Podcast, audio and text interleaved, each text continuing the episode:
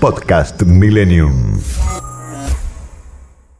Te contaba temprano que Rafael Nadal sigue invicto en este 2022, que Novak Djokovic ha tenido luz verde, por lo menos la indicación que hacen desde el torneo de Roland Garros, que se juega en polvo de ladrillo. Francia no tiene restricciones, así que Djokovic podrá jugar. Pero, ¿para qué te va a hablar de tenis si está el número uno? Está el señor Guille Salatino. Guillermo, ¿cómo estás? Buen día, un gusto tenerte al aire. Eduardo, qué gusto, para mí también, ¿cómo estás? Muy bien, muy bien. Bueno, eh, ¿es el número uno indiscutible hoy Novak Djokovic? Eh, Novak Djokovic Sí. eh, es eh, el mejor del mundo.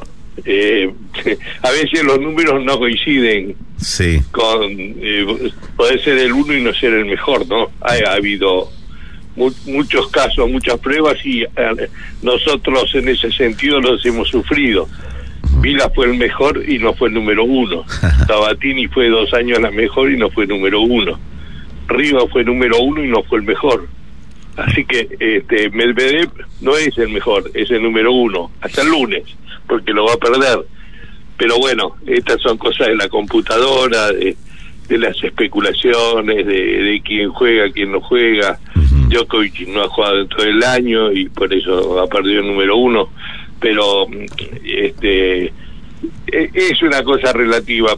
Eh, Sabés que eh, a veces el número uno sí, por supuesto que uno lo sigue y que es un honor llegar, tocarlo, pero vos en el fútbol podés ir primero en la octava fecha, pero cuando termine el campeonato, termina sexto, no fuiste el número uno. O sea, hay que tomarlo a fin de año, a ver cómo terminan y ahí sí sos el número uno. Si no, es una tabla de posiciones que se va cambiando todas las semanas y en ese caso hay que tomarlo con pinzas. Depende cómo lo analices. Tal si cual. te conviene, el número uno es el mejor y si no te conviene, no. Como pasa siempre. Eh, Salata, eh, ¿estás de acuerdo con que se cambien las reglas del tenis o todo tiene que quedar como en un inicio? Porque, bueno, nos enteramos que los torneos de Gran Slam van a adoptar el tiebreak de 10 puntos en el 6 a 6 del último set. Eh, desde Roland Garros va a ser esto, ¿no? Sí, este, sí. Eh, mira, el tenis debe ser el deporte que menos saca modificó el reglamento. No, eh, ahora han modificado en, en las canchas rápidas no hay jueces de línea, es, es todo es todo ojo de halcón, ¿no es cierto? Este, y la única modificación que había habido hasta ese momento, de 1970, era el tiebreak. Eh, yo jugué hasta el 76, 77, y te explico por qué. Voy a ser autorreferencial. Sí. Porque eh, eh, que los jugadores, muchos están a favor y muchos están en contra. Eh, como yo lo jugué poco, no, no, no puedo analizarlo desde el lado del jugador. Lo jugué pocos años. Pero a mí me parece como un relator de tenis de televisión que, que es una medida acertada. Eh, no es humano jugar seis horas, cinco horas. Eh, el 70, 68 y 11 horas 05 minutos de 2010 de Wimbledon entre John Isner y, y Nicolás Maut son la prueba. ¿Cómo a jugar 11 horas? Leo Mayer jugó la Copa Davis acá contra Brasil, en Tecnópolis contra Joao Sousa, 6 horas 43. No había tiebreak en, el, en la Copa Davis. A partir de ese partido impusieron el tiebreak. No es, el, tenis es un deporte y, y jugar 6 horas 43 minutos no es humano, no es normal. Este, Por, a- ma- a- por más no- que sea para los dos, ¿no? Pero no es, no es, para no es los dos- humano. a los dos les costó, vos sabés que a los dos les costó la carrera, tanto a Leo Mayer como al brasileño. A partir de ahí, eh, bueno, el brasileño desapareció totalmente. Después lo sancionaron por otros motivos, pero no ganó un partido nunca más. Y Leo Mayer eh, empezó una debacle, estaba para meterse dentro, de- era 22 en ese momento. Yo me acuerdo de mis comentarios, Leo Mayer es candidato a top 10 por cómo estaba jugando y a partir de ahí nunca más se pudo recuperar físicamente, este, nunca pudo jugar sano. Eh, a, a mí me parece que es una medida acertada porque por otra parte como relator de televisión, nadie se queda en la televisión cuatro o cinco horas mirando un partido de tenis. Eh, se hace muy aburrido. Entonces, a mí me parece que, que había que poner un, un límite. Este, yo estoy de acuerdo desde mi lado, desde el espectador. Eh, además, eh, eh, es como que le entrega un poquito más de adrenalina, la cosa es más, es más lindo, ¿no? Ujú. Eh, eh, el tiebreak es una definición. Eh, algunos dicen que no les gusta eh, terminar con penales, pero para el espectador es lindo ver los penales. Es yo no cierto. sé para los jugadores, pero para el espectador es lindo. Esto debe ser terminar por penales, ¿no? El tiebreak. A mí como como espectador o como comentarista de televisión me parece bien. Leía declaraciones de algunos jugadores que estaban a favor y algunos jugadores que estaban en contra. Así que esto es relativo eh, y, y que como eh, habrá que esperar a la experiencia y eh, como es muy nuevo, habrá que esperar las declaraciones de los mejores. Hasta ahora los que hablaron son exjugadores o algunos jugadores eh, son 80, 90 del mundo, se merecen todo el respeto, pero habrá que esperar a ver qué dicen las grandes figuras, eh, ellos qué opinan. Yo, a mí me parece bien, me parece que el tenis, como todos los deportes, que va cambiando, va modificando, también tiene que modificar el reglamento. Muy bien.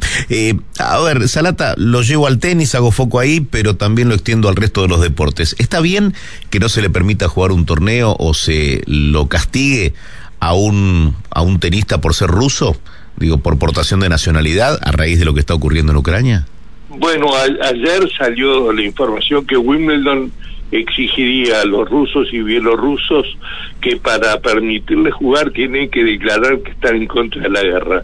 No, no me parece bien. Ujú. Me parece este que es diferente el tema de, de los equipos. Eh, en el caso individual y los equipos tampoco los jugadores que qué culpa tienen no no, no, no, no dan el ok ni la aval para, para declarar una guerra, ni mucho menos una invasión. Claro, claro, me parece que, que no que no tiene mucho que ver una cosa con la otra, salvo que estén involucrados. Hay jugadores de tenis.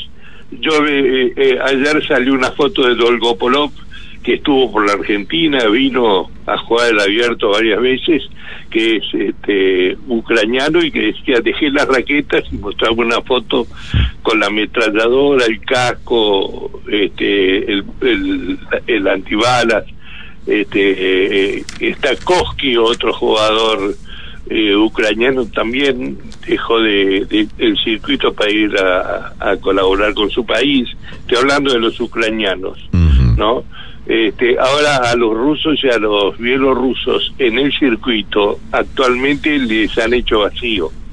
Y yo no estoy seguro qué culpa tienen los jugadores este hay que estar ahí en el lugar. Por eso eh, a mí muchas veces puedo parecer soberbio no pero vos es tan distinto cuando vos viajás y vivís in situ ahí vas al vestuario vas a las áreas de jugadores y ves cómo se mueven a mirar el partido por televisión frío que sabes el 20% de lo que pasa dentro de un circuito Y, Este, y menos también. y, y menos Y también. menos también. Este, como yo no viajé, no hay cosas que no que no Claro. puedo saber para hablar con propiedad. Salata, me leíste la mente. Mira, estamos a un minuto del cierre del programa, pero Ah. quería aprovechar tu experiencia y la cantidad de países que visitaste. Y te quiero llevar a, a esta Argentina, a, a nuestra Argentina. Sí. ¿Qué te gustaría que, que la Argentina adopte o tenga? Eh, ¿qué, qué- qué te ha gustado de lo que recorriste del mundo? ¿Qué te gustaría recuperar del argentino para la Argentina? Uy, tantas cosas. Lo primero que te puedo decir eh, que siento es cuando a la noche voy a comer y voy caminando por la calle a las once y media de la noche sin mirar para atrás, que es la seguridad. Este, no, la previsibilidad, saber en dónde estás parado, saber cómo, cómo, cómo estás parado en el mundo, que podés hacer cuentas de, mira, mañana voy a hacer esto, pasado, dentro de tres años. Nosotros acá tenemos que vivir no día a día, minuto a minuto, porque no sabes qué va a ser de tu vida el día de mañana, pues estás pendiente de, de muchas cosas, porque nuestro país se ha tornado inmanejable. Entonces eh, eh, somos inmanejables nosotros en nuestra propia vida. Así que lo, lo que más extraño yo, lo que más quiero, por- primero quiero la Argentina porque después de haber viajado por el mundo durante 45 años me decís, ¿dónde querés vivir? Te digo, en la Argentina. Me encanta. Pero me gustaría vivir en una Argentina mejor. La verdad que estamos viviendo este, en un país imprevisible y esto es muy desconcertante. A esta altura de la vida no saber qué va a suceder mañana porque no te dejan saberlo no es lindo. Salata, un gusto escucharte. Ojalá que la próxima vez que nos encontremos sea con, no sé, con una copita de, de algún espumante, ¿eh? para brindar con Pero, vos en, en- primavera, en tu cumple o en cualquier ocasión. ¿eh? Te quiero mucho. Mira, levantemos esta noche porque hoy cumplo 53 años de casado. Ah, y estás enamorado como el primer día, se te nota en la voz. Más. Más. bueno, levanto la copa eh, con todos los oyentes por vos. Te mando un fuerte abrazo. Abrazo grande, Eduardo. Abrazo. Podcast Millennium.